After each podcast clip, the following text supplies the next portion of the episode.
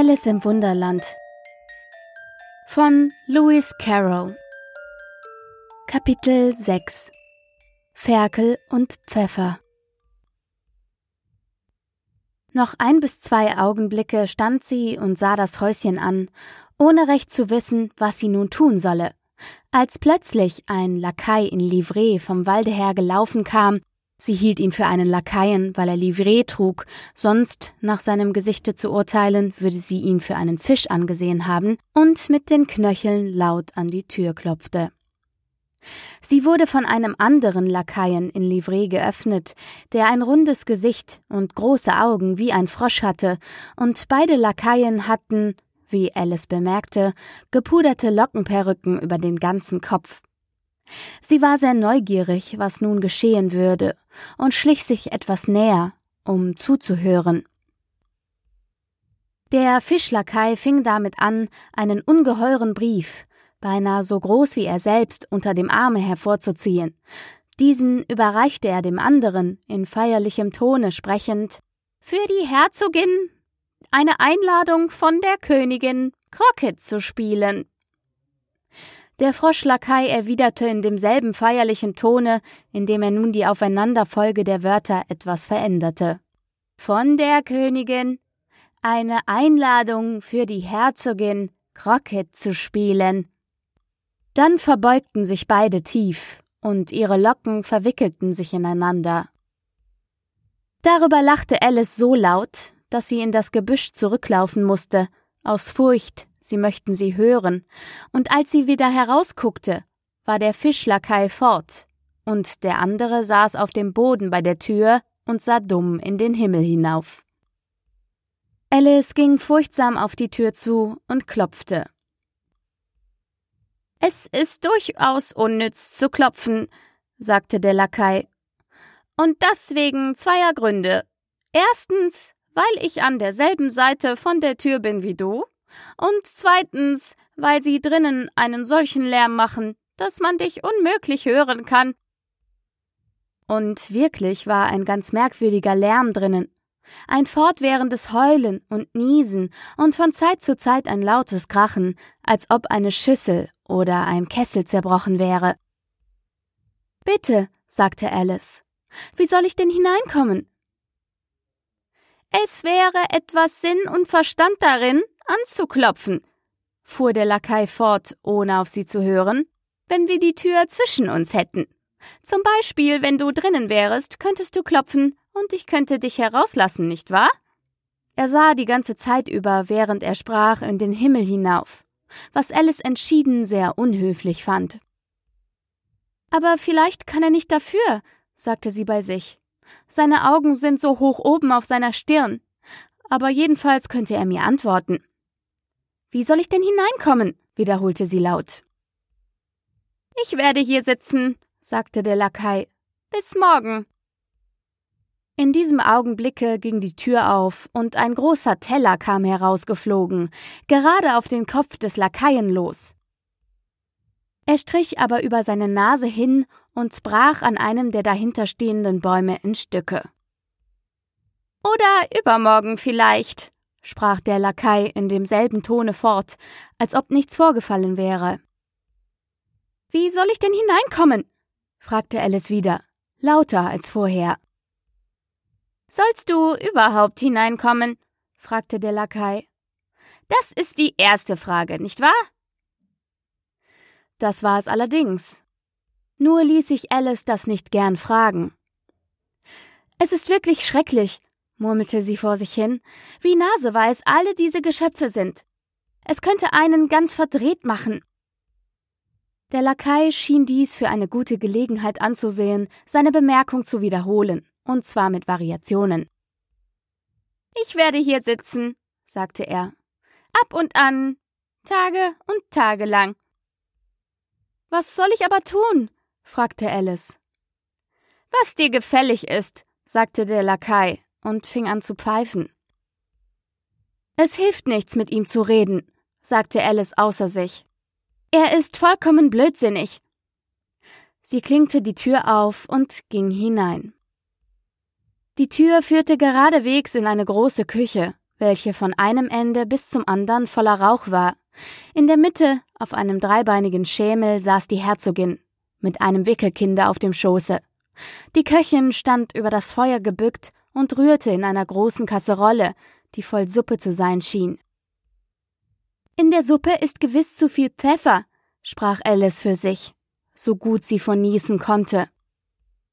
Es war wenigstens zu viel in der Luft. Sogar die Herzogin nieste hin und wieder. Was das Wickelkind anbelangt, so nieste und schrie es abwechselnd, ohne die geringste Unterbrechung. Die beiden einzigen Wesen in der Küche, die nicht niesten, waren die Köchin und eine große Katze, die vor dem Herde saß und grinste, so dass die Mundwinkel bis an die Ohren reichten. Wollen Sie mir gütigst sagen, fragte Alice etwas furchtsam, denn sie wusste nicht recht, ob es sich für sie schickte, zuerst zu sprechen, warum ihre Katze so grinst?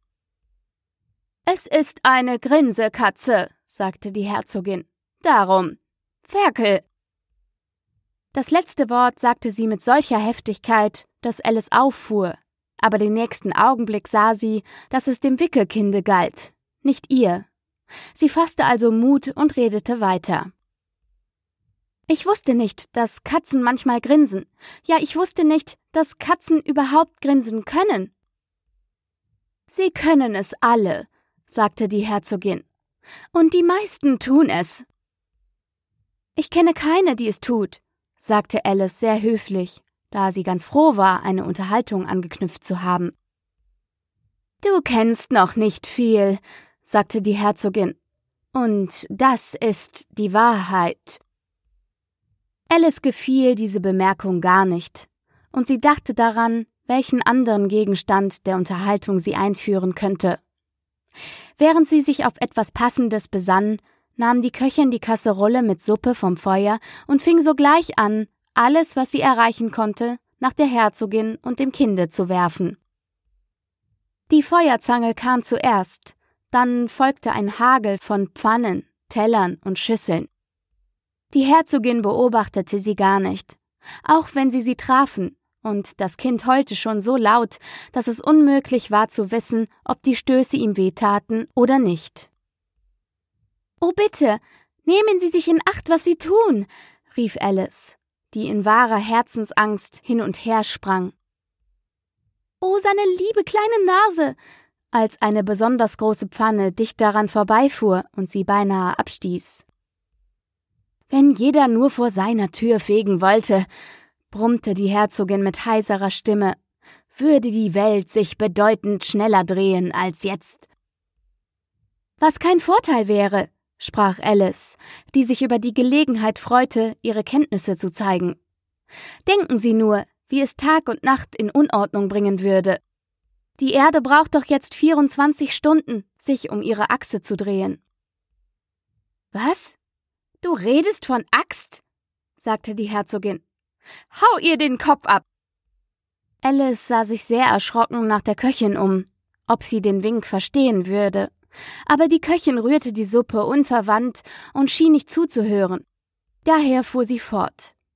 24 Stunden, glaube ich. Oder sind es zwölf? Ich. Ach, lass mich in Frieden, sagte die Herzogin. Ich habe Zahlen nie ausstehen können. Und damit fing sie an, ihr Kind zu warten und eine Art Wiegenlied dazu zu singen, wovon jede Reihe mit einem derben Puffe für das Kind endigte. Schilt den kleinen Jungen aus und schlag ihn, wenn er niest. Er macht es gar so bunt und kraus, nur weil es uns verdrießt. Wow, wow, wow. Während die Herzogin den zweiten Vers des Liedes sang, schaukelte sie das Kind so heftig auf und nieder, und das arme kleine Ding schrie so, dass Alice kaum die Worte verstehen konnte. Ich schelte meinen kleinen Wicht und schlag ihn, wenn er niest. Ich weiß, wie gern er Pfeffer riecht, wenn's ihm gefällig ist. Wow, wow, wow. Hier, du kannst ihn ein Weilchen warten, wenn du willst, sagte die Herzogin zu Alice, indem sie ihr das Kind zuwarf. Ich muss mich zurechtmachen, um mit der Königin Croquet zu spielen. Damit rannte sie aus dem Zimmer. Die Köchin warf ihr eine Bratpfanne nach, aber sie verfehlte sie noch eben. Alice hatte das Kind mit Mühe und Not aufgefangen, da es ein kleines, unförmiges Wesen war, das seine Arme und Beinchen nach allen Seiten ausstreckte. Gerade wie ein Seestern, dachte Alice. Das arme kleine Ding stöhnte wie eine Lokomotive, als sie es fing, und zog sich zusammen und streckte sich wieder aus, so dass sie es die ersten paar Minuten nur eben halten konnte.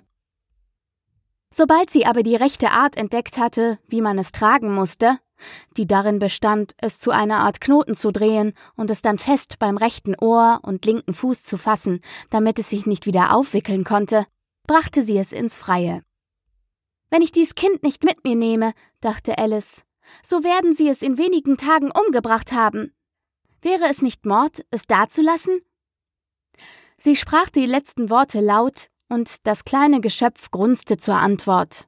Es hatte mittlerweile aufgehört zu niesen. Grunze nicht, sagte Alice. Es passt sich gar nicht für dich, dich so auszudrücken. Der Junge grunzte wieder, so dass Alice ihm ganz ängstlich ins Gesicht sah, was ihm eigentlich fehle. Er hatte ohne Zweifel eine sehr große Nase, eher eine Schnauze als eine wirkliche Nase. Auch seine Augen wurden entsetzlich klein für einen kleinen Jungen. Alles zusammengenommen gefiel Alice das Aussehen des Kindes gar nicht. Aber vielleicht hat es nur geweint, dachte sie und sah ihm wieder in die Augen, ob Tränen da seien. Nein, es waren keine Tränen da. Wenn du ein kleines Ferkel wirst, höre mal, sagte Alice sehr ernst, so will ich nichts mehr mit dir zu schaffen haben, das merke dir. Das arme kleine Ding schluchzte oder grunzte, es war unmöglich, es zu unterscheiden, und dann gingen sie eine Weile stillschweigend weiter. Alice fing eben an, sich zu überlegen, nun, was soll ich mit diesem Geschöpf anfangen, wenn ich es mit nach Hause bringe, als es wieder grunzte, so laut, dass Alice erschrocken nach ihm hinsah. Diesmal konnte sie sich nicht mehr irren. Es war nichts mehr oder weniger als ein Ferkel, und sie sah, dass es höchst lächerlich für sie wäre, es noch weiter zu tragen. Sie setzte also das kleine Ding hin und war ganz froh, als sie es ruhig in den Wald traben sah. Das wäre in einigen Jahren ein furchtbar hässliches Kind geworden, aber als Ferkel macht es sich recht nett, finde ich. Und so dachte sie alle Kinder durch, die sie kannte, die gute kleine Ferkel abgeben würden, und sagte gerade für sich, wenn man nur die rechten Mittel wüsste, sie zu verwandeln. Als sie einen Schreck bekam, die Grinsekatze saß nämlich wenige Fuß von ihr auf einem Baumzweige. Die Katze grinste nur, als sie Alice sah. Sie sieht gutmütig aus, dachte diese. Aber doch hatte sie sehr lange Krallen und eine Menge Zähne. Alice fühlte wohl, dass sie sie rücksichtsvoll behandeln müsse. Grinsemietz, fing sie etwas ängstlich an, da sie nicht wusste, ob ihr der Name gefallen würde. Jedoch grinste sie noch etwas breiter. Schön, so weit gefällt es ihr, dachte Alice und sprach weiter. Willst du mir wohl sagen, wenn ich bitten darf, welchen Weg ich hier nehmen muss? Das hängt zum guten Teil davon ab, wo du hingehen willst, sagte die Katze. Es kommt mir nicht darauf an, wohin, sagte Alice. Dann kommt es auch nicht darauf an, welchen Weg du nimmst, sagte die Katze. Wenn ich nur irgendwo hinkomme, fügte Alice als Erklärung hinzu. Oh, das wirst du ganz gewiss, sagte die Katze. Wenn du nur lange genug gehst. Alice sah, dass sie nichts dagegen einwenden konnte. Sie versuchte daher eine andere Frage. Was für Art Leute wohnen hier in der Nähe? In der Richtung, sagte die Katze, die rechte Pfote schwenkend, wohnt ein Hutmacher. Und in jener Richtung, die andere Pfote schwenkend, wohnt ein Faselhase. Besuche welchen du willst. Sie sind beide toll. Aber ich mag nicht zu tollen Leuten gehen, bemerkte Alice. Oh, das kannst du nicht ändern, sagte die Katze. Wir sind alle toll hier. Ich bin toll, du bist toll, Woher weißt du, dass ich toll bin? fragte Alice. Du musst es sein, sagte die Katze, sonst wärest du nicht hergekommen. Alice fand durchaus nicht, dass das ein Beweis sei. Sie fragte jedoch weiter. Und woher weißt du, dass du toll bist? Zuallererst, sagte die Katze, ein Hund ist nicht toll. Das gibst du zu? Zugestanden, sagte Alice. Nun gut, fuhr die Katze fort. Nicht wahr, ein Hund knurrt, wenn er böse ist, und wedelt mit dem Schwanze, wenn er sich freut. Ich hingegen knurre, wenn ich mich freue, und wedle mit dem Schwanz, wenn ich ärgerlich bin. Daher bin ich toll. Ich nenne es Spinnen, nicht Knurren, sagte Alice. Nenne es, wie du willst, sagte die Katze. Spielst du heut Crockett mit der Königin? Ich möchte es sehr gern, sagte Alice, aber ich bin noch nicht eingeladen worden. Du wirst mich dort sehen, sagte die Katze und verschwand. Alice wunderte sich nicht sehr darüber. Sie war so daran gewöhnt, dass sonderbare Dinge geschahen. Während sie noch nach der Stelle hinsah, wo die Katze gesessen hatte, erschien sie plötzlich wieder. Übrigens, was ist aus dem Jungen geworden? sagte die Katze. Ich hätte beinahe vergessen zu fragen. Er ist ein Ferkel geworden, antwortete Alice sehr ruhig, gerade wie wenn die Katze auf gewöhnliche Weise zurückgekommen wäre. Das dachte ich wohl, sagte die Katze und verschwand wieder. Alice wartete noch etwas, halb und halb erwartend, sie wieder erscheinen zu sehen. Aber sie kam nicht, und ein paar Minuten nachher ging sie in der Richtung fort, wo der Faselhase wohnen sollte. Hutmacher habe ich schon gesehen, sprach sie zu sich.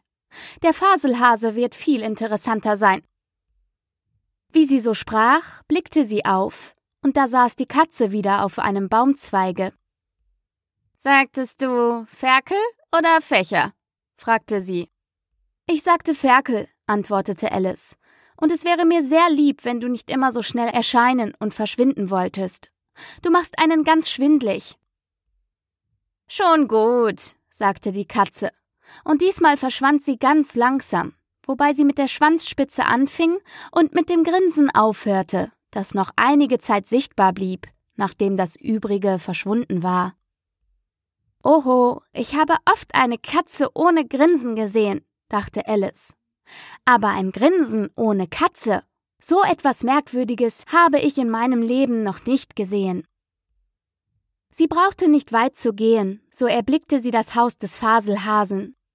Sie dachte, es müsse das rechte Haus sein, weil die Schornsteine wie Ohren geformt waren, und das Dach war mit Pelz bedeckt. Es war ein so großes Haus, dass, ehe sie sich näher heranwagte, sie ein wenig von dem Stück Pilz in ihrer linken Hand abknabberte und sich bis auf zwei Fuß hochbrachte. Trotzdem näherte sie sich etwas furchtsam, für sich sprechend, wenn er nur nicht ganz rasend ist, wäre ich doch lieber zu dem Hutmacher gegangen.